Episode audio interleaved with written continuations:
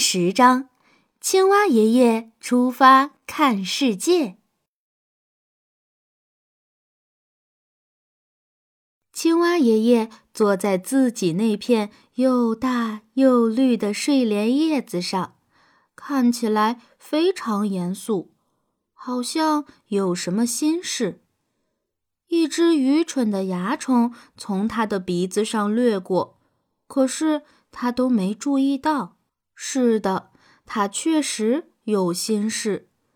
自从那天他的堂兄弟老蟾蜍先生来过后，他们就以往的话题进行了再次讨论：到底是永远不离开家好，还是出去闯世界好？正在他们争论的时候，农夫布朗的儿子走了过来。青蛙爷爷害怕农夫布朗的儿子，所以对方一出现，青蛙爷爷就和老蟾蜍先生停止了争论，然后啪的一声跳进池塘里，躲进了一片荷叶下。在那里，他注视着他的堂兄弟老蟾蜍先生。老蟾蜍先生正以挑衅的方式咧着嘴大笑，因为他不害怕农夫布朗的儿子。老蟾蜍先生说：“农夫布朗的儿子是他的朋友。”青蛙爷爷认为那纯属无聊的吹嘘。但是当他看到农夫布朗的儿子用一根稻草，挑逗老蟾蜍先生时，老蟾蜍先生竟然坐着一动不动，好像很享受似的。这时他才明白，老蟾蜍先生说的是实话。等老蟾蜍先生返回绿草地，农夫布朗的儿子回家吃晚饭后，青蛙爷爷才从躲避的地方钻出来。他爬上了又大又绿的睡莲叶子，在那儿干坐到半夜。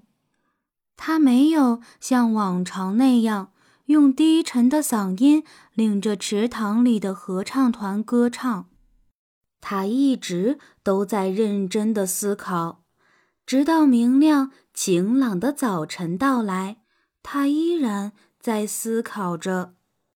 实际上。青蛙爷爷开始想，或许老蟾蜍先生是对的，或许外面的世界教会他如何同农夫布朗的儿子交朋友，那里真的有值得学习的东西。不过，青蛙爷爷根本不会承认，老蟾蜍先生。或者任何人身上有值得自己学习的东西，因为他年纪已经很大了，而且朋友们都认为他很有智慧。但是从自己内心深处，他开始觉得，在池塘以外的地方，或许有自己没学到的东西。于是他就坐着。想啊想啊，突然，他做出一个决定。呱，他说道：“就这么做。”做什么呢？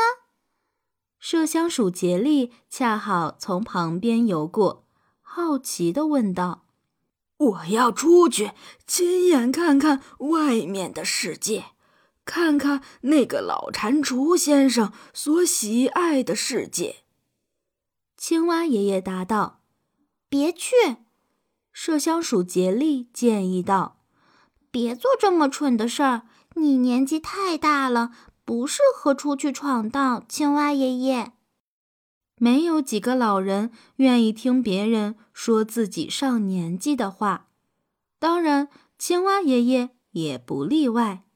管好你自己就行了，麝香鼠杰利，他厉声说道。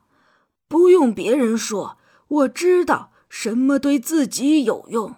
如果我的堂兄弟老蟾蜍在外面的世界能照顾自己，那么我也能。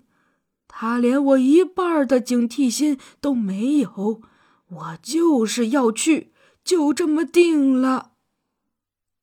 于是，青蛙爷爷跳入池塘，游到一个浅滩，头也不回，就径直朝着绿草地。出发了。